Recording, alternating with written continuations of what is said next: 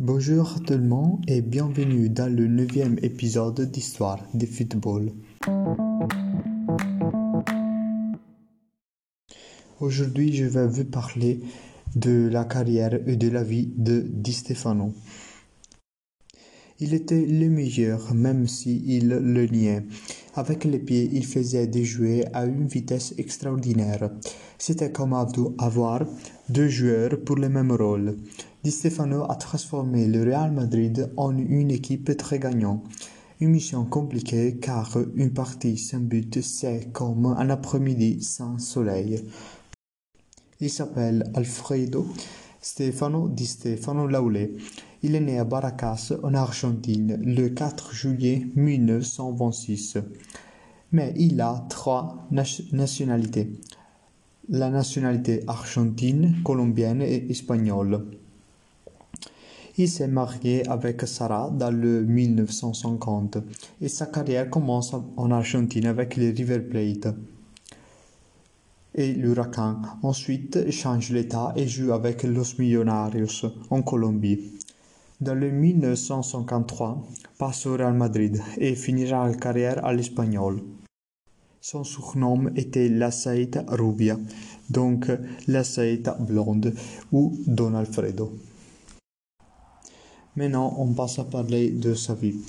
Alfredo, né par une mère irlandaise et française et un père italien, il grandit dans le River Plate, qui avait une équipe formidable qui est nommée La Machina.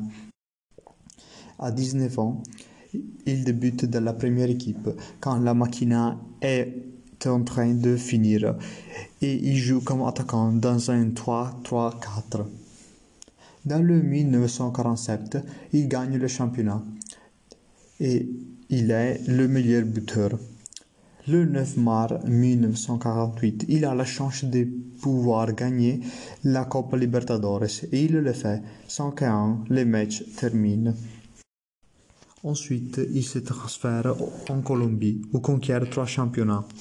Mais il y a un problème que Los Millonarios ne paie pas le club d'où le joueur provient, donc il rentrera chez le River Plate.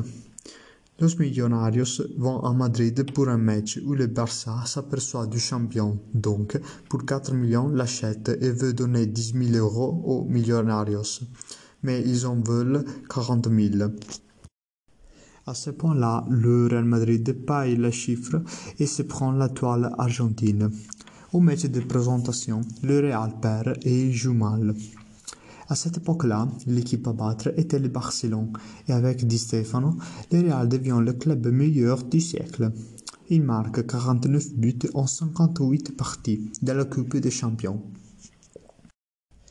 Pendant un tournoi en Venezuela, il est séquestré par la guérilla et il est interviewé par un journaliste américain et il rajoute une visibilité absolue.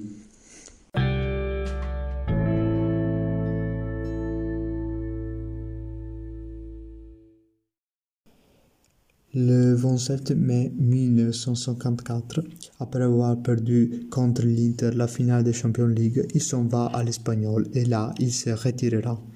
Il rentrera au Real dans le 2000 comme président honoraire. Et maintenant, quelques curiosités sur sa vie. Son premier entraîneur a été Renato Cesarini, célèbre pour les plusieurs buts marqués aux dernières minutes avec l'Italie. Pendant son aventure au River Plate, le championnat est fermé pour une grève due à questions salariales. Donc, les résultats du River Plate s'en vont en Colombie. Une autre curiosité, c'est que avant d'aller au Real Madrid, le transfert est dur, car il avait trouvé un accord d'abord avec le Barcelone. Donc, le gouvernement espagnol et surtout Francisco Franco décide que Di Stefano devra jouer une saison au Real et une au Barça, mais il se refuse. À la fin, il deviendra un joueur du Real Madrid. Une légende raconte qu'un jour le Real jouait en Suisse et un dirigeant a amené le jeune Juan Bourbon, pas encore roi d'Espagne, Di Stefano se sent mal et à un certain point, il envoie Juan sur les roses. Maintenant, quelques buts à souvenir de sa carrière, comme celui contre l'Eintracht Francoforte. Euh, cette partie-là est terminée 7 à 3 pour le Real Madrid.